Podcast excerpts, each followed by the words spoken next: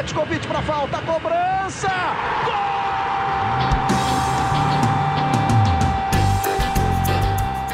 Está entrando no ar o podcast Sabe de quem? Do rubro negro, da nação, é o GE Flamengo.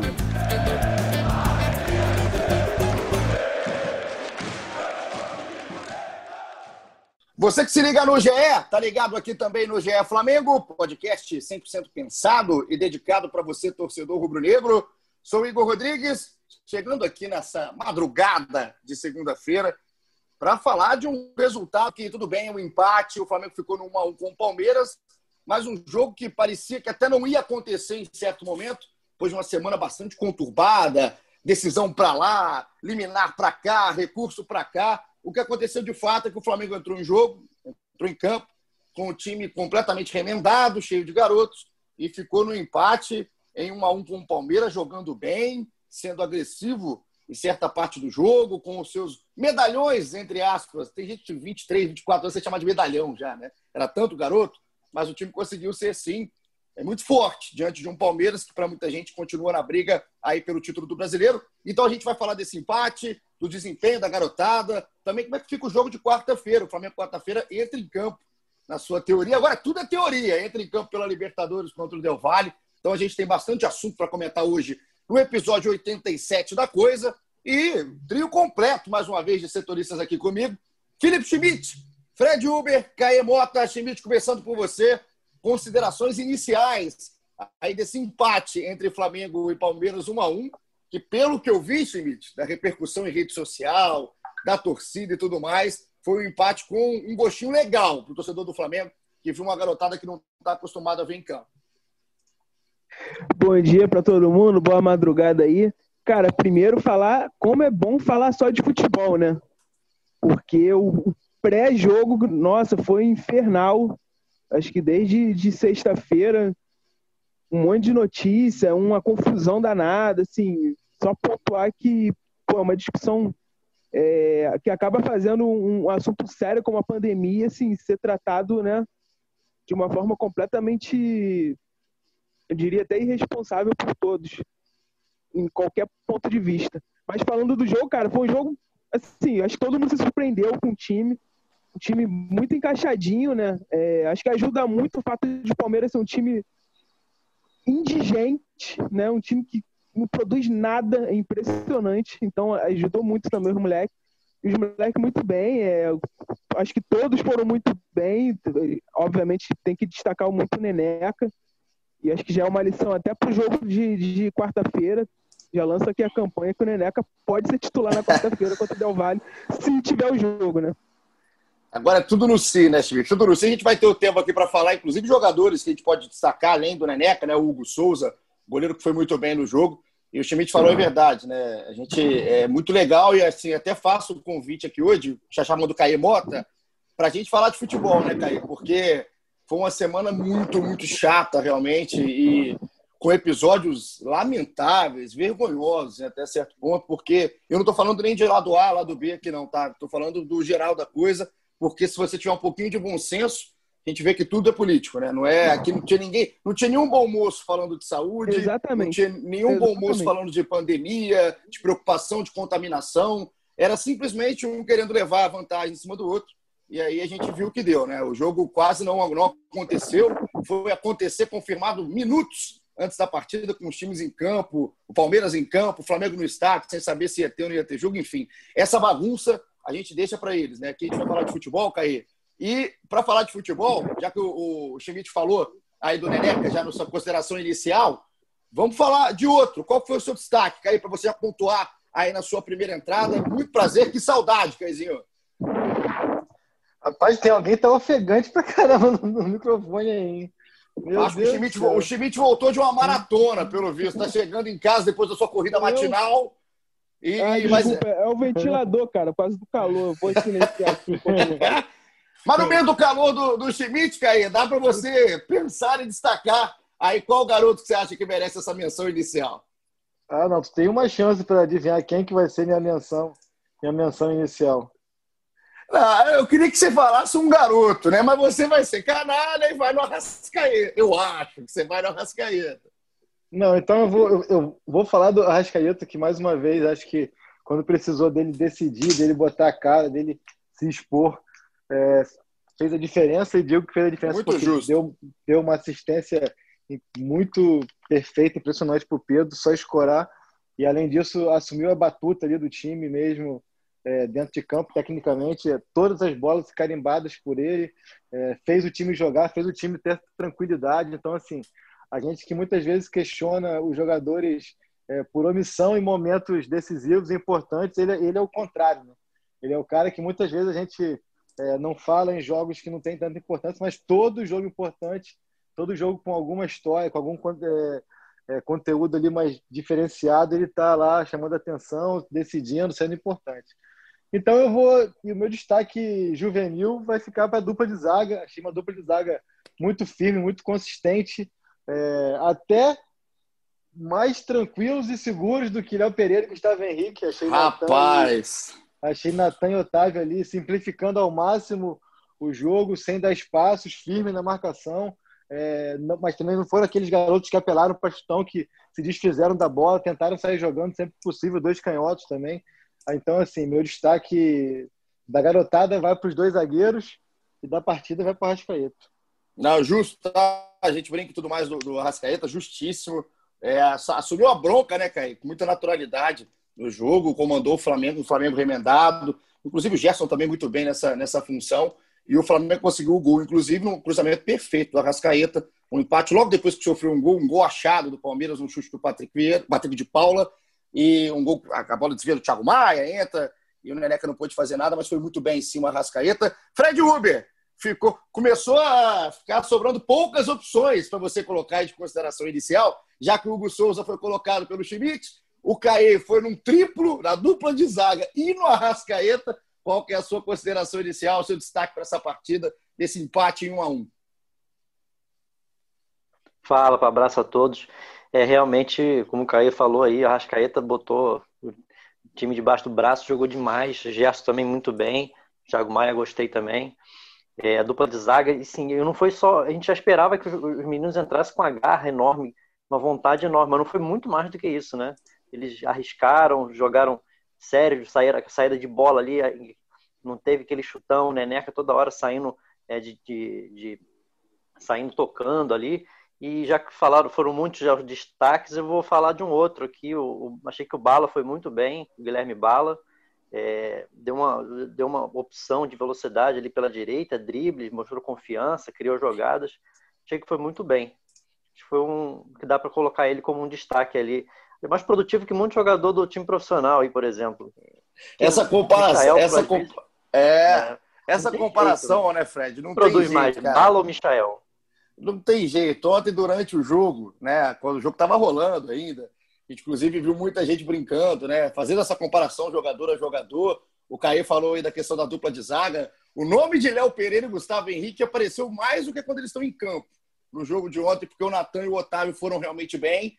E aí teve Guilherme Bala, o próprio Lincoln, rapaz. O Lincoln, no primeiro tempo, é, teve uma jogada do Lincoln para cima do Felipe Melo e do Marcos Rocha, que, sinceramente, hein, foi qualquer coisa. O Lincoln melhor do que é, praticamente todos os jogos do Lincoln com o Flamengo. Então, essa comparação, ela existiu, foi natural. E o que aconteceu em campo, o Flamengo entrou um a um contra o Palmeiras no Allianz Parque. Eu vou colocar a escalação aqui do time, que ontem não era nem do, do Domi, né? Até nem o Domi estava no banco, estava também aí um dos contaminados, um dos 119 contaminados do Flamengo com Covid. Então, ontem era Rony de Guerreiro com sua bermudinha, bermudinha. acima a bermudinha acima dos joelhos. Ele tem cara de bibliotecário, né? Ele é um cara culto. Eu gostei aí da atuação do Rony de Guerreiro. Um abraço para ele. E o time que entrou em campo teve o Hugo Souza, o João Lucas, Otávio, Natan e Ramon. O meio campo conhecido com Thiago Maia, Gerson e Arrascaeta. E aí no ataque, Guilherme Bala, Lincoln e Pedro. Esse foi o time que entrou em campo. Ô, ô Caê, deixa eu aproveitar aqui já para fazer a primeira pergunta. Já que a gente vai falar de bola, é, a primeira coisa que vem à cabeça, né? Primeiro que, para quem não assistiu aquele início, estava achando que não ia ter jogo também, até quatro horas parecia que não ia ter, né? Perto das quatro. E aí a, a, o recurso da CBF foi deferido, a liminar caiu, enfim. É, a bola rolou a partir de 4h20, pouquinho depois de 4h20, começou a partida, o Palmeiras ficou um tempo ali em campo esperando. Agora, quando você é, fala em um time assim, né, Caê, todo remendado, um time com garotos, esse time nunca treinou junto, tinham garotos ali que estavam voltando depois de um longo tempo de inatividade, o próprio Hugo Souza, nove meses sem jogar. Eu esperava, Caí, eu e muita gente, que fosse um time é, realmente que estava ali para se defender, que não ia ter muita coisa para mostrar. E foi totalmente diferente desde o início do jogo. Né? O que me chamou a atenção é que o Flamengo, em nenhum momento, em nenhum momento, sentiu um jogo contra o time completo do Palmeiras do Vanderlei Luxemburgo. Então, na verdade, voltando ao que você falou primeiro, e para mim eu acho que é o pior desse vai e vem todo, é que na minha cabeça era o contrário. A todo momento, todo mundo sabia que uma hora a liminar ia cair, que ia ter jogo, que aquilo tudo era um grande mise-en-scène, entendeu? A minha percepção era o contrário, não era de que assim, ah, não vai ter jogo e de repente, surpresa, vai ter jogo. Não, a todo momento ali, a gente conversando também nos, nos bastidores com o pessoal do Flamengo e tudo mais, o pessoal do futebol do Flamengo, todo mundo sabia que ia ter o jogo e ficou aquele, aquele, aquela encenação, aquele mise-en-scène até em cima da hora, o TST esperar para 10 minutos antes do jogo para liberar uma decisão, enfim. Na minha opini opinião, um grande circo, uma grande palhaçada, mas enfim, só pontuar aqui uma situação, porque a gente sabia que ia ter jogo. Assim como quarta-feira vai ter jogo, cara. Se, se não tiver jogo, o risco de não ter jogo é o Flamengo tomar um WO da Comembol. A Comembol foi muito claro a todo momento que não vai adiar de jeito nenhum as partidas da Libertadores. Entendeu? Então, tipo assim, a gente fica aqui, é, uma coisa que a gente tem que fazer o nosso papel jornalístico, mas que é chato, cara. É chato porque a gente sabe que é uma grande, um, uma grande encenação, um grande mise-en-scène ali, uma grande é, expectativa para um roteiro que a gente já sabe qual vai ser o final. Agora, falando da partida em si, é, eu achei o Flamengo muito bem, muito seguro de si, muito tranquilo para jogar. Assim, é, conversando hoje com as pessoas, ontem, no caso, com as pessoas, é, falou-se muito de que a Rascaeta e principalmente Gerson tiveram um papel muito importante nesse, nesse bastidor de chamar os, os meninos para perto, deixá-los tranquilos, de fazer com que eles sentissem mesmo como se fosse mais um jogo, apesar de toda, enfim, toda a expectativa de ser estreia de alguns, para muitos estresse em Brasileirão e tudo mais. Mas o Gerson e o Arrasca tiveram muito esse papel, juntamente com o Pedro, com o Thiago Maia, o Thiago Maia, mas mais os dois. E o que se viu em campo foi isso: um Flamengo muito tranquilo, muito seguro. E o principal, que para mim foi o que vinha faltando nos, nos últimos jogos, com a cozinha arrumada. A cozinha estava muito arrumada ali, a defesa, as duas linhas ali, a primeira e a segunda linha, eram duas linhas de quatro, quer dizer, uma de quatro e uma de cinco, só que essa de cinco, a meu ver, variável, que o Thiago Maia, ora ele formava na linha de cinco da frente, ora ele recuava e fazia uma linha de cinco atrás, e só o Pedro solto na marcação ali. Então, a cozinha muito ajustadinha, muito arrumadinha, tirando espaço do Palmeiras. Então, quando você se defende bem, você já minimiza o risco do impacto ali de você tomar um gol de início e de repente poderia desmoronar tudo. Achei o time muito bem defensivamente e com a bola, muita tranquilidade para jogar e passa muito também pelos pés de Arrascaeta, Gerson, Thiago Maia e Pedro, que deram essa tranquilidade para os meninos. Disseram, não, assim, se preocupem apenas em usar o que vocês têm de bom. O Bala tem de bom a, velocidade, o drible. Fica tranquilo que eu vou limpar a jogada e vou te dar a bola com espaço. Os zagueiros, a tua boa é sair pela esquerda com a, com a canhota. Fica tranquilo que eu, que, eu, que, eu, que eu vou te dar a opção. O Ramon, muito bem. Achei o mais discreto o João Lucas, mas aí também. Já, já conhece um pouco do perfil dele ali. Ele é mesmo assim um pouco mais é, é, comedido ali, faz o feijão com arroz, mas achei um Flamengo com uma cozinha, a cozinha arrumada para mim foi a grande chave para que o Flamengo jogasse com tranquilidade com a bola, entendeu? Conversava com o Schmidt durante o jogo ontem e a gente é, pontuou exatamente isso, né? Enquanto o nosso grande cão participa aí, um abraço para todos os cães do Brasil. O Fred é, Uber, né? Tu o Fred Uber. Cara, tudo Fred Uber. É, o, é, o, Uber. O cão do Fred, um beijo pro cão do Fred. Mas o Schmidt, estava conversando, inclusive, sobre o João Lucas também, né, Schmidt? É, apesar de ser o cara que está, entre aspas, mais acostumado né, no profissional, né, já teve as suas oportunidades e tudo mais, parecia mais nervoso né, que o Ramon, por exemplo, na esquerda, do que os próprios garotos na defesa. Concordo muito com o Caí nessa da questão da cozinha, porque essa cozinha tinha hora que estava uma zona, né? Tava uma bagunça aí nos jogos para trás. Realmente, quando começou a arrumar a cozinha e, e, a coisa foi se acalmando, o Flamengo saiu tocando bola em certos momentos do jogo. O Neneca saiu jogando ali com o Natan, o Natan abriu o jogo, mas o João Lucas tava ainda nervoso. A gente conhece o João Lucas, o estilo, é um garoto que vai ter que crescer, que vai ter que ser lapidado e tudo mais. Mas para mim foi o lado que mais deixou a desejar se bobear nessa cozinha arrumada. É, eu concordo. Acho que de todos ele foi o que sentiu um pouco mais, é, vacilou um pouco na saída de bola, algumas tomadas de decisão. É, e assim, curioso comparar com o outro lateral, com o Ramon, né? Só fazer um, um, um parênteses aqui. O, o, o, nick do Ramon no Twitter é Serol. Vamos começar aí. O menino é lá de São João de Meriti, lá na Baixada Fluminense. O moleque jogou, cara, com uma personalidade muito grande. Ele também, para mim, ele se destacou muito por isso, assim, uma personalidade. Tem uma hora que ele vai para cima do Felipe Melo, dribla o Felipe Melo, invade a área, blá, blá, blá. Muito bom. É, eu concordo com o Caê. Eu acho que o time jogou um pouco mais recuado também. Eu acho que isso ajuda a defesa. É, o time principal do Flamengo, o time do Domi, é, a gente eu vinha, eu vinha falando isso muito já, escrevi até em análise, que essa recomposição tava, tava muito ruim, cara. Os próprios jogadores de ataque não estavam ajudando tanto na defesa e estourava tudo lá atrás.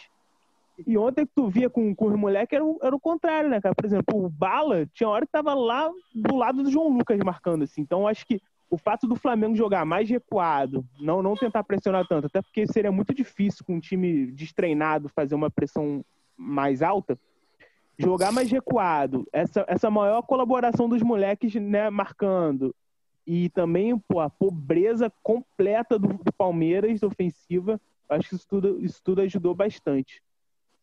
O, o Chimis, daqui a pouco o pessoal que participa muito com a audiência muito bacana, sempre o GE Flamengo, tem muita participação no Twitter aqui, já agradeço todo mundo que participou. A gente não vai conseguir colocar todo mundo, mas eu prometo vou contemplar vários, vários que hoje mandaram perguntas, é, as suas críticas, enfim.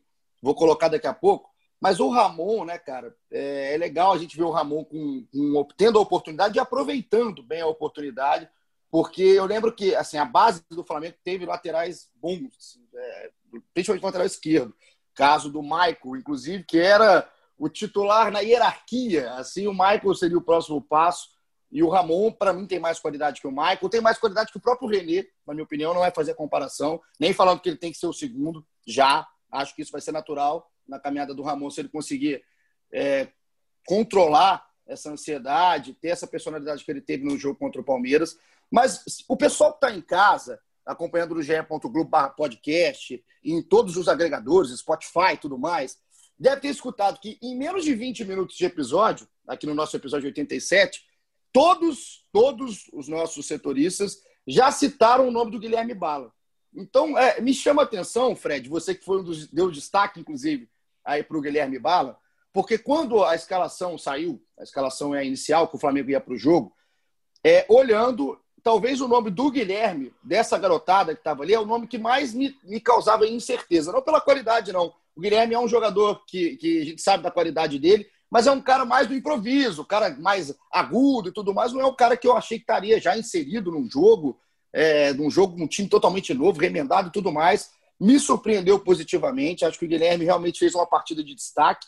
E foi para cima do Vinha, né, Fred? Porque o Vinha é um baita de um lateral, um baita de um achado do Palmeiras aí na temporada, uma defesa muito forte que tem o Palmeiras.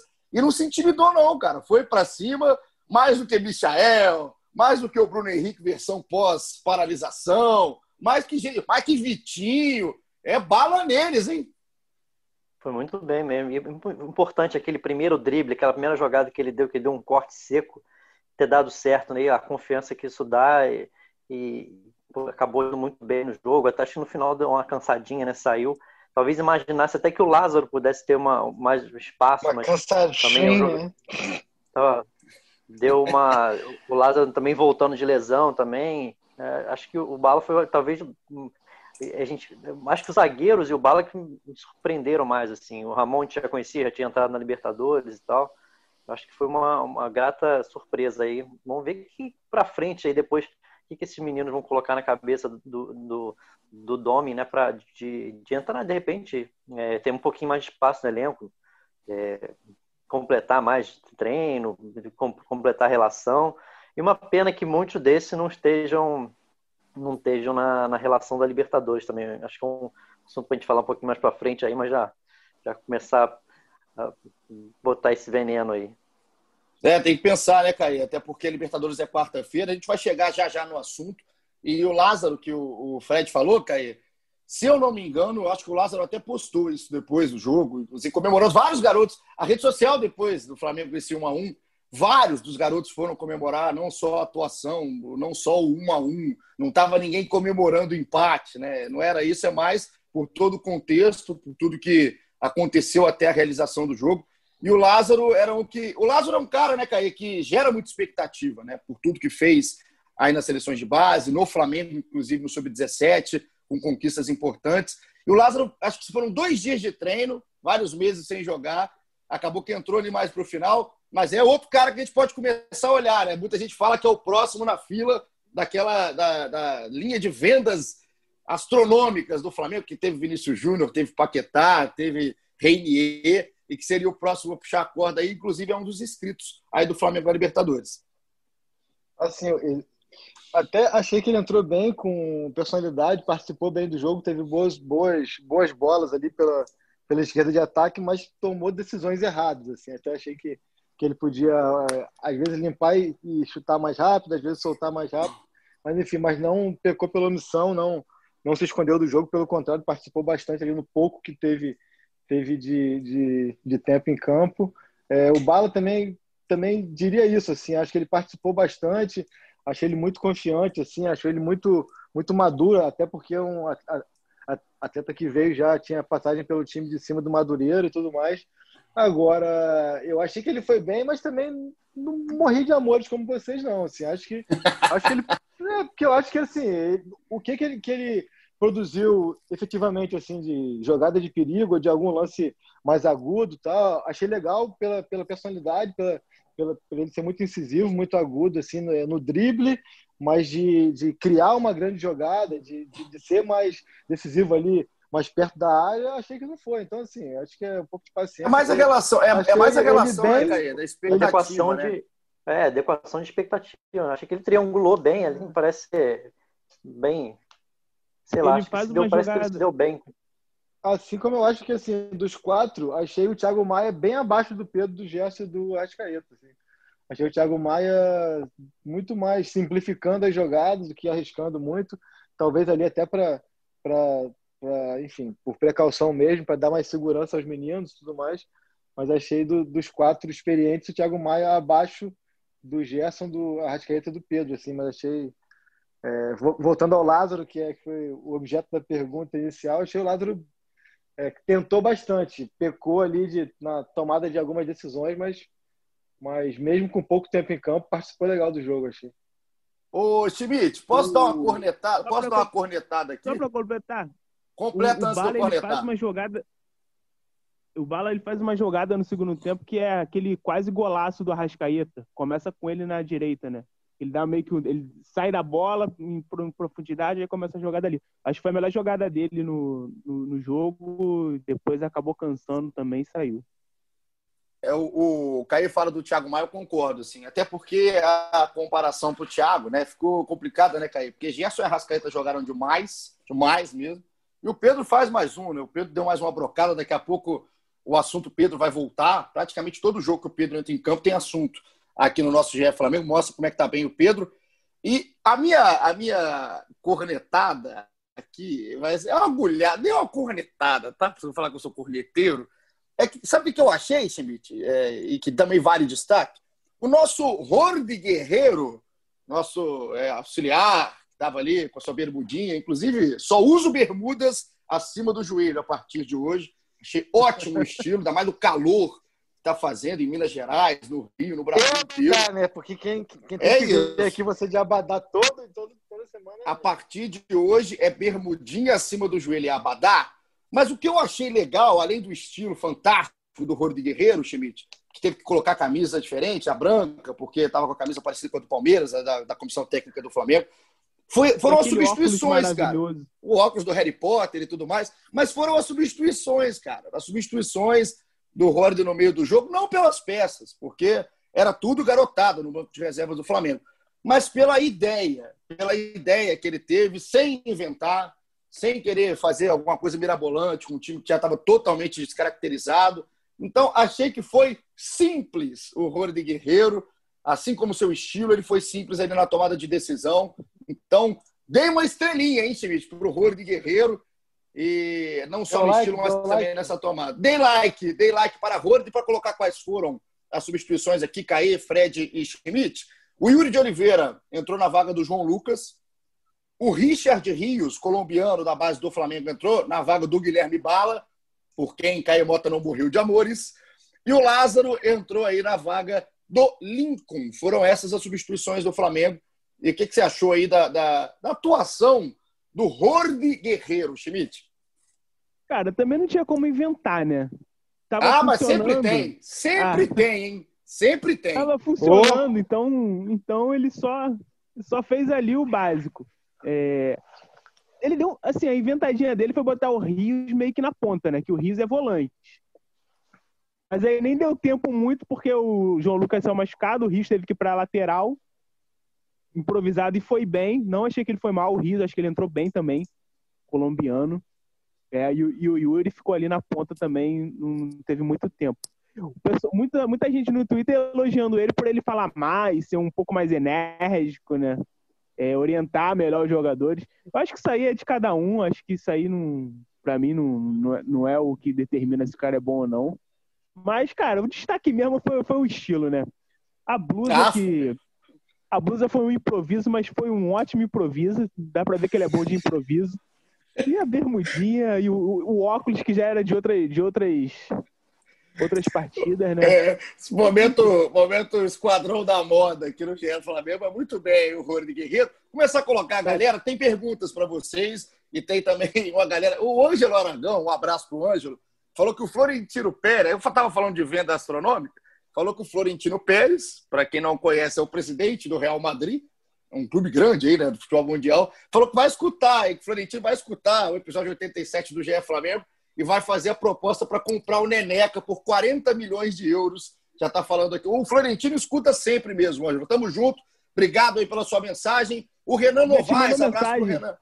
Mandou, manda direto, cara. Manda direto perguntando quem é bom. Eu falo direto, falei que falei do Léo Pereira já, que ele pode fazer a proposta pelo Léo. Tá, tá olhando, o Florentino tá olhando para levar Léo Pereira, sabe aí? Levar uma barca lá pro Real Madrid.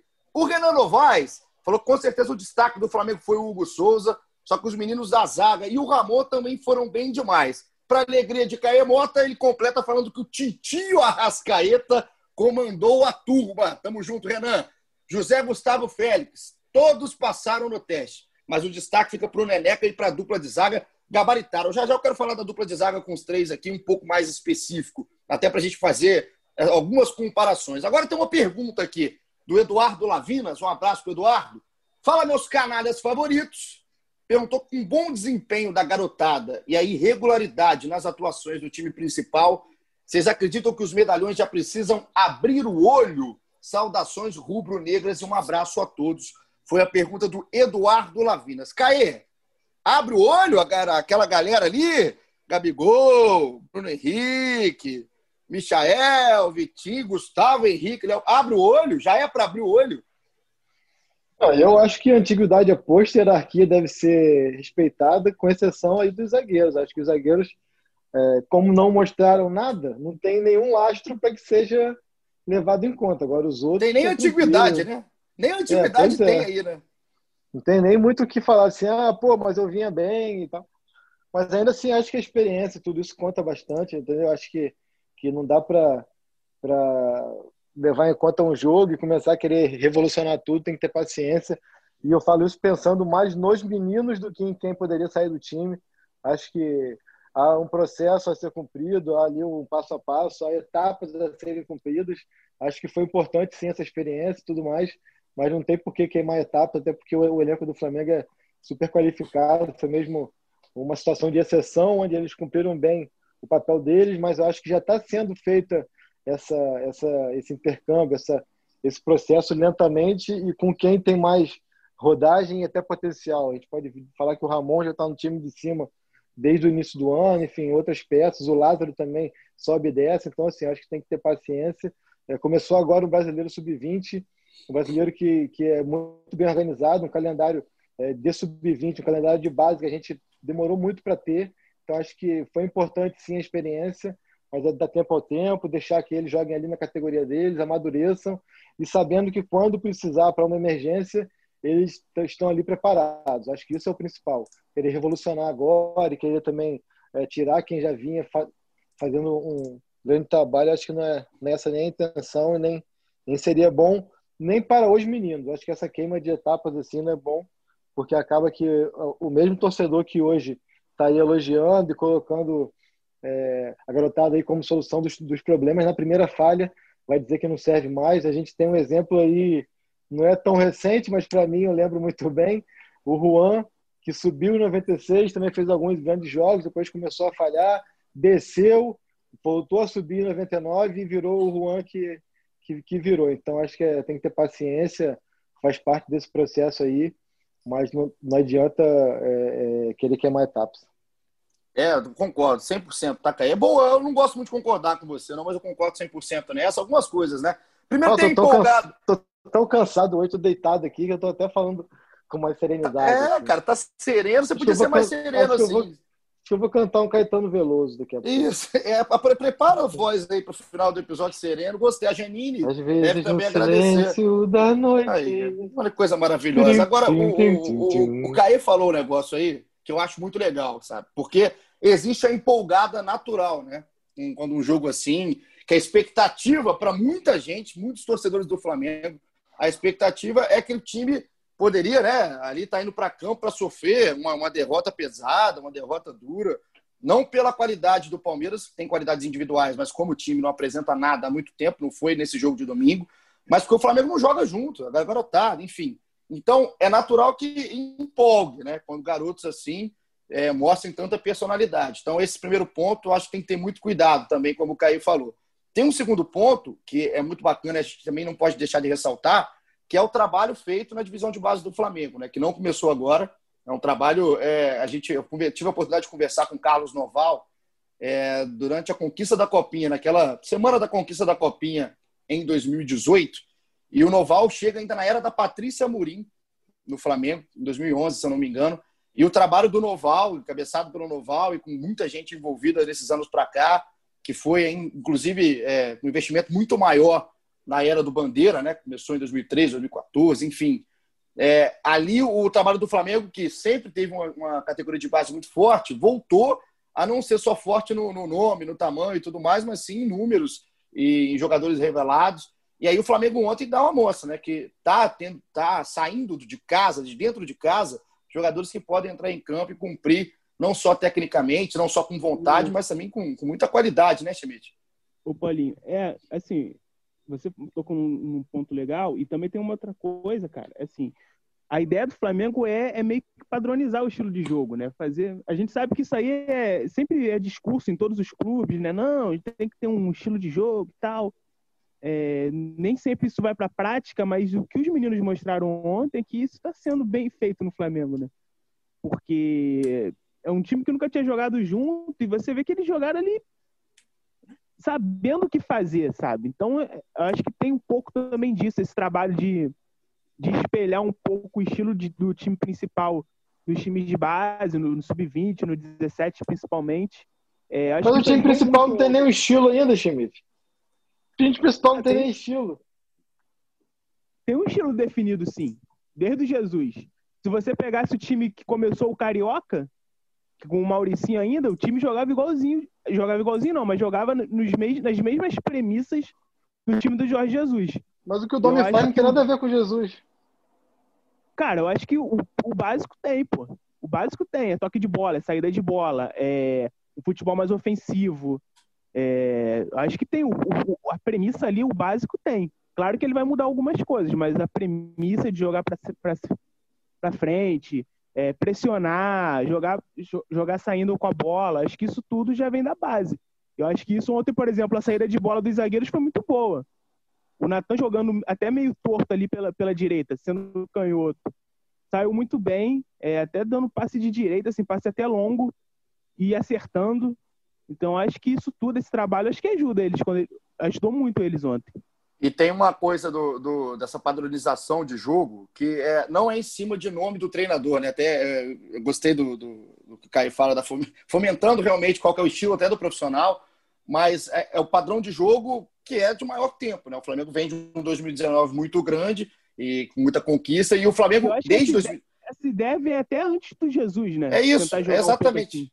É isso, exatamente isso. O Flamengo desde lá, 16, 17 o Flamengo tenta padronizar, padronizar desde o 15 ao 15, o 17, o 20 para jogar dessa maneira, com marcação alta, com essa saída de bola mais de toque, enfim. E é um time que tenta se espelhar cada vez mais no profissional. Então, acho que a gente merece, assim, a, categoria de base do Flamengo, o trabalho feito na base do Flamengo, merece é, é, realmente aplausos. Está sendo muito bem feito. Tive a oportunidade de conversar várias vezes com os treinadores que fizeram parte desse processo. O Mauricinho, que está hoje no Sub-20, que esteve aí na, na, com Jesus em alguns momentos, treinou o time profissional do Flamengo. Não era profissional, né? A gente era um time profissional em campo, mas só de garotada no início do Carioca. O Felipe Leal, que deixou o clube agora para assumir um trabalho na China, mas ele estava no Sub-17 até agora, inclusive trabalhou muito com Lázaro, aposta muito no Lázaro, enfim. É um Flamengo que na base mostra que tem, sim, a, a chance e o jeito de se fazer um futebol legal na base e dar frutos. Porque a gente fala muito da vontade, né, Fred?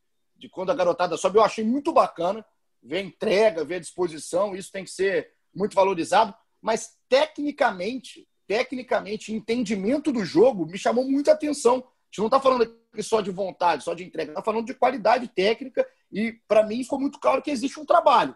Não é uma garotada que tem talento e colocaram para jogar e assumiram a bronca. Não. Tem um trabalho feito, um trabalho pensado. Eu acho que é isso que também a gente tem que valorizar.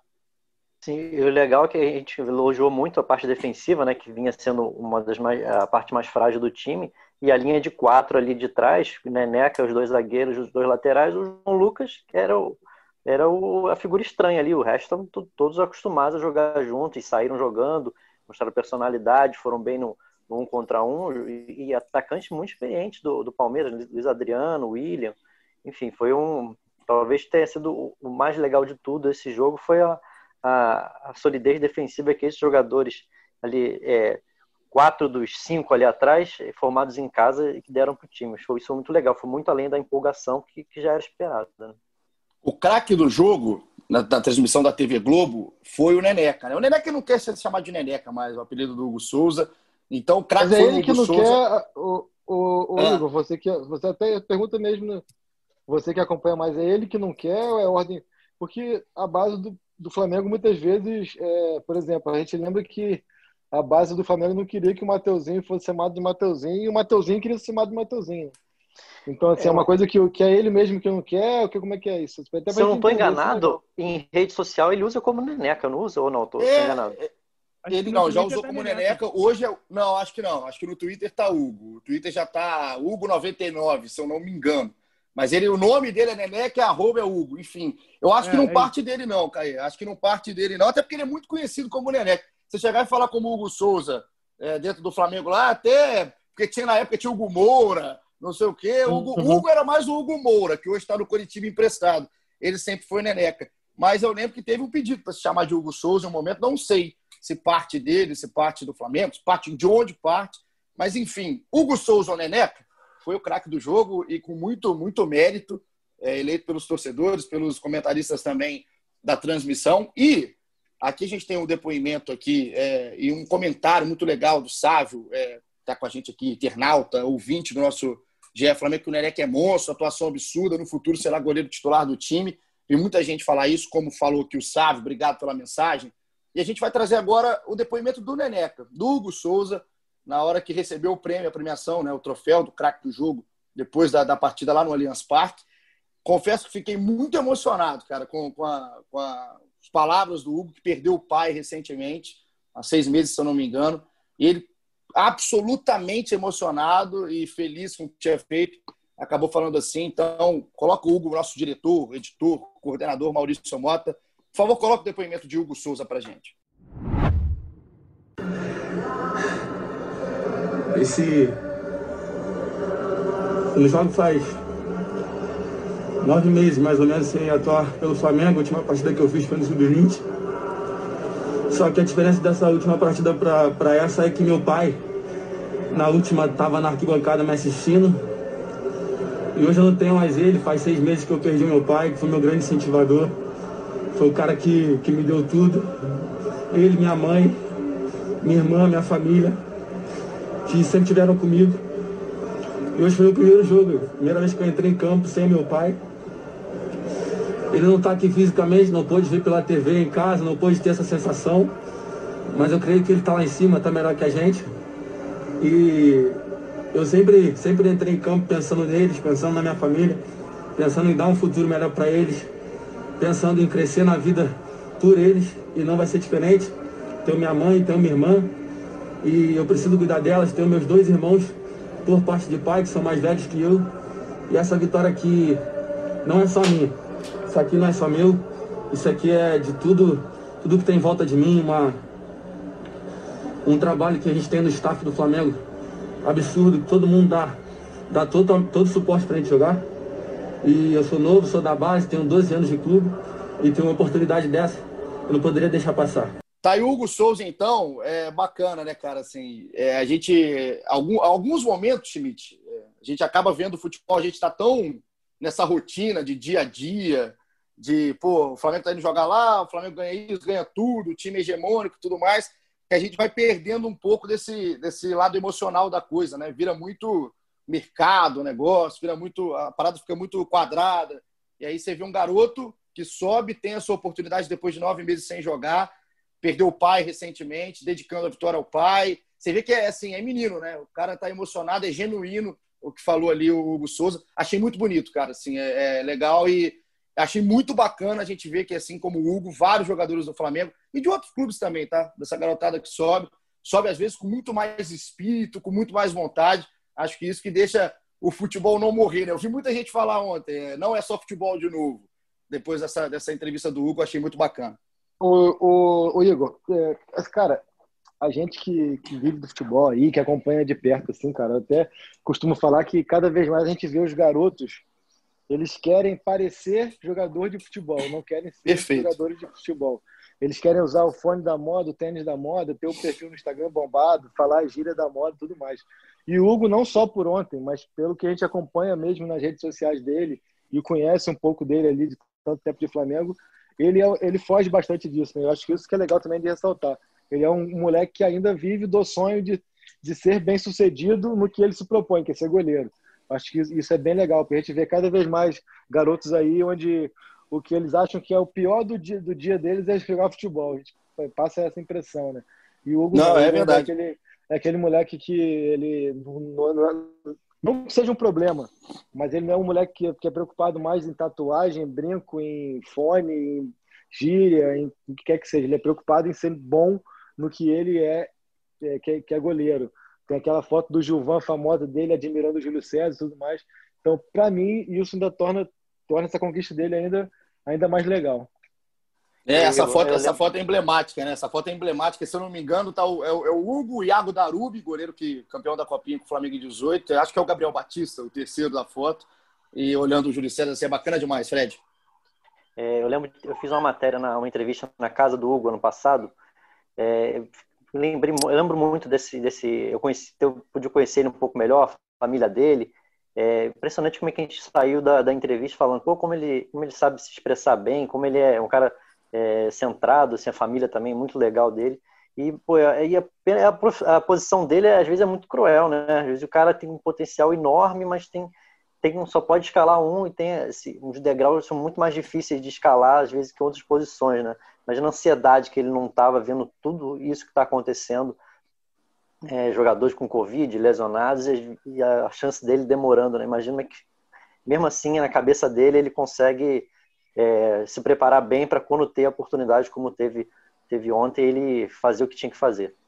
O bicho é muito simples, cara. Ele é muito simples mesmo. Assim, o Caio tava falando aí do jeitão, né? Ele é daquele jeito mesmo, até tímido para falar, mas se expressa bem, fala bem.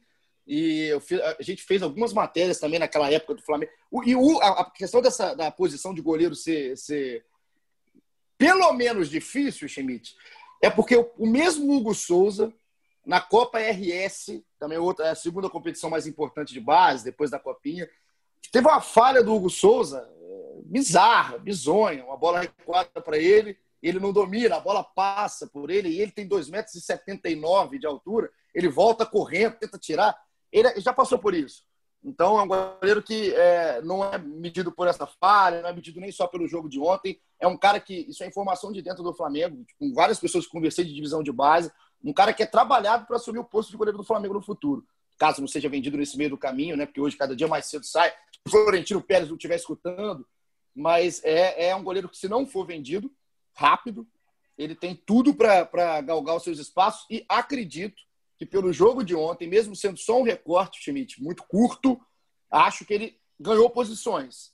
Subiu talvez um degrau maior do que estava subindo antes, só naquela nos treinamentos de base, sabendo todo mundo sabendo da qualidade dele. Acho que foi um degrau até maior do que ele podia pensar, do jeito que foi a, a coisa aí para o Hugo Souza.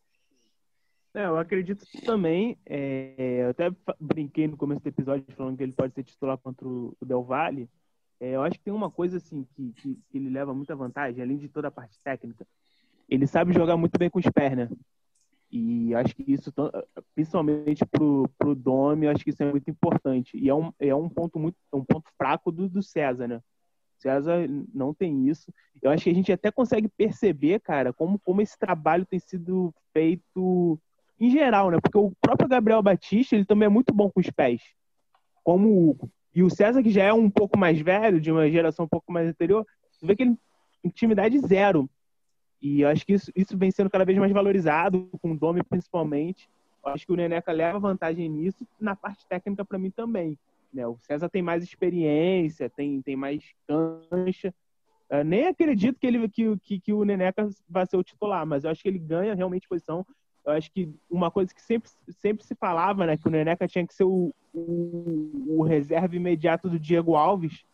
Eu acho que com essa atuação, talvez tendo um pouco mais algumas chances né, agora na sequência, talvez ele consiga se consolidar na né, posição do esse reserva imediato de qualidade também.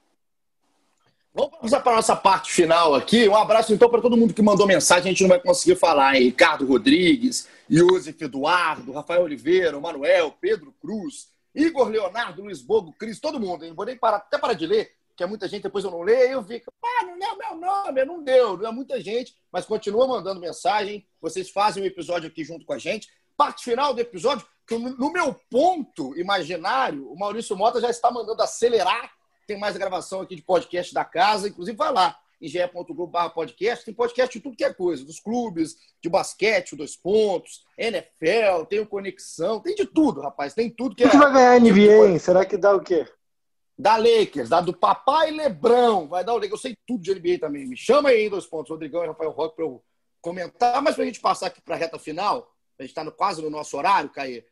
Agora a chave está virada para Libertadores, né? Para a gente só botar a tabela do Campeonato Brasileiro. O Flamengo ficou no empate, está em sexto lugar com 18 pontos. E aí, na 13 terceira rodada, que é só no fim de semana, no dia 4, no domingo, às 16 horas, popular 4 da tarde, o Flamengo pega o Atlético Paranaense. Agora, a Libertadores, Caimota, para você que está tirando quase um soninho gostoso aí nessa manhã Fred Uber, Fred Uber tá, tá rindo de quê? É, não, de quê? Essa sonoplastia sua aí tá ótima. Cara, então... Literalmente passar, sonoplastia. Para a gente passar para a Libertadores e liberar o Caio para dormir, ô Caio, é Flamengo quarta-feira, então, marcado o jogo contra o Del Valle importantíssimo o jogo aí, né? Porque o Flamengo hoje em segundo lugar com nove pontos. O Júnior fez 4 a 1 no próprio Del Valle, então colou e está enchendo o saco agora aí no grupo A da Libertadores. Então, qual é a perspectiva desses garotos, até quem está podendo ir para o jogo? O que, que, você acha que pode acontecer? E até dos caras que estavam, estão contaminados, já está no tempo de voltar. Por favor, me explique e explique aí para galera que está ligada aqui no GE Flamengo. Então, dos que jogaram ontem, apenas três não estão inscritos na Libertadores, né? Que é o Otávio, dos que começaram, e o Richard e o Yuri que entraram. O, o resto todos estão inscritos na, na Libertadores, então é, afeta pouco, assim. Eu até fiz uma contagem aqui com base na relação de inscritos. O Flamengo tem, se por acaso, é, contando os sete que farão exames nessa segunda-feira, que são Isla Mateuzinho, Felipe Luiz, Diego Ribas, Michael Vitinho e Bruno Henrique, E contando também Pedro Rocha, Diego Alves e Gabigol, o Flamengo tem 23 jogadores é, que não, enfim, que podem estar à disposição para a partida. Mas é claro, a gente depende do resultado do exame desses sete e também da reavaliação de Pedro Rocha, Gabriel e Diego Alves. Desse aí, eu diria que o único que tem boas chances de voltar é o Gabriel, mas ainda assim não é certeza. Então a gente vai, vai esperar assim, essa, esse posicionamento do DM ao longo da segunda-feira. É, lembrando que esses sete que eu citei aqui testaram positivo. No sábado, dia 19, é, teve uma contraprova ainda no dia 20, mas é, a, a Comebol pede um período de quarentena de 10 dias, como o jogo é dia 30, se por acaso eles testarem já negativo nessa segunda-feira, os sete vão estar aptos a, a, entrar em campo. E é um baita do reforço, são baita reforços para o Guerreiro, né, já que o Domi segue em quarentena, é, para essa partida que realmente tem caráter que pode vir a ser decisivo. Assim. É, não decisivo de decidir o rumo do Flamengo, mas do que vai ser esse jogo com o Júnior, né? É, tornar esse jogo com o Júnior mais leve na última rodada. É, no fim de semana, por coincidência, houve Del Valle e Barcelona, empate de 1 a 1 em Quito. É, isso mostra também um Del Valle que depois daquele 5 a 0 é, perde para o Júnior e agora empata com o Barcelona, que é o rival mais fraco do grupo, mas pelo campeonato local. Mas acho importante, assim, acho que muda de figura é, o caráter, o clima da partida, assim, ao contrário de ontem. Ontem o Flamengo entrava naquela de que o que vier é lucro. Isso deixa a atuação mais leve, com, com menor pressão. Acho que para quarta-feira não, é, não, é, tão assim, mas só de você ter de volta, se tiver uh, um Mateuzinho na direita, um Isla de repente improvisado de zagueiro, um Felipe Luiz, uma possibilidade de Diego, um Bruno Henrique de repente, enfim, acho que encorpa muito esse time. Mas vamos esperar esse resultado do. Pô, Caê, tá, você estava falando aí, estava tentando me lembrar, me ajuda aí. Quem que teria então a disposição de zagueiro? Você até falou zagueiro, do Isla aí é improvisado. Zagueiro é Seria só, um, só tem um zagueiro, né? Só tem um zagueiro, só o Natan. Você falou aí... do Isla aí de improvisar, é, talvez, né? Pensei, pensei no Isla, de repente, porque o Arão poderia ser improvisado, tá fora também. O Thiago Maia vai ser improvisado, enfim, mas é, ele pode colocar o Thiago Maia, manter o Isla na direita e colocar o Diego no meio. São opções que ele tem, né? Mas acho é. que o é. Isla já está mais habituado a fechar por dentro ali, um posicionamento ali no Chile, atua algumas vezes em linha de três, de três defensiva e tal. Então, ô Caio. acho que vai ser mais dramático, vai ser montar a defesa, né? Exato, também estava é. pensando, enquanto você estava falando, estava tentando montar a defesa, mas o que a gente vai prometer é que na quarta-feira, tendo o jogo, parece que vai ter o jogo, como bem disse o Caio, em certo momento, antes aqui no início do nosso episódio, a gente volta na quinta para falar do que foi. Tomara que não fique aquela última rodadinha de Libertadores do jeito que né, muita gente conhece, chata de jogar, mesmo sendo dentro de casa. Né? O Flamengo também adora, enfim. Tomara que o Flamengo vá mais, realmente mais tranquilo, com um clima mais tranquilo, para talvez um jogo não tão decisivo assim contra o Júnior Barranquilla. E a gente encerra aqui o nosso episódio 87, bem bacana, para poder falar dos garotos, dar espaço aqui para os garotos que foram bem contra o Palmeiras. Então, me despeço assim de você em casa e de você, Caí, já pra, chamando para dar o meu tchau, um abraço, tire o seu soninho e vamos nessa, tamo junto. Maravilha, não. Bom falar de futebol, bom falar de, dos garotos aí que, que deram conta do recado, que foram bem. E eu acho que é importante ter, ter em mente o Flamengo, assim, até por DNA, um time que, que joga para cima, que vai, vai para o ataque e tudo mais. Mas Libertadores, cada vez mais é, é importante saber jogar, ser inteligente e não custa reforçar que dois empates garantem o Flamengo nas oitavas. Assim. Perfeito. Então acho que é um jogo de inteligência. É, depende dessa escalação, depende do que vier pela frente. O Del Valle é um adversário perigosíssimo, então é claro que não é entrar para empatar, mas é ter a consciência de que, dependendo do desenrolar do jogo, o empate é mais do que suficiente aí para dar uma tranquilidade para o jogo contra o Júnior. Grande abraço. Tamo junto, Timite. Valeu, hein? Um abraço para você que está ligado aqui também com a gente. Lembrando que o episódio é gravado muito cedo, então siga lá no ge.globo Flamengo, que vai ter atualização né, dos casos aí dos infectados, se vai, se não vai para o jogo, resultado do exame, se vem CBF falar alguma coisa, se vem alguma coisa, enfim tudo que acontecer, você vai ver lá na página do Flamengo, no GE. Felipe Schmidt estará trabalhando com seus dedos nervosos, junto com o Fred Uber e Caê. Tamo junto, Schmidtinho. É, vai ser mais uma semana animada, né? Nosso último podcast foi gravado antes de sair aquele. acontecer aquele tempo real de resultados de Covid, que foi a última quarta-feira. Então acho que essa semana vai continuar sendo bastante animada no Flamengo, como sempre é. Um abraço aí, tamo de volta na quinta. Tamo junto. Fred, tamo junto. Um abraço, obrigado pela companhia aqui nessa madrugada. Espero quinta-feira. Abraço até quinta e hoje todo mundo ligado aí que o jogo de quarta começa hoje com esses resultados desses exames aí. Começa, começa quente hoje. E você que ficou ligado com a gente, muito obrigado pela sua companhia. Obrigado também, Maurício, Maurício Mota, nosso editor, coordenador. Prometi entregar 10h55 da manhã, já passei, eu sempre estouro, né? Tamo junto, olha, desculpa. Um beijo para todo mundo que tá ligado. A gente volta quinta-feira. Até a próxima. E aquele abraço.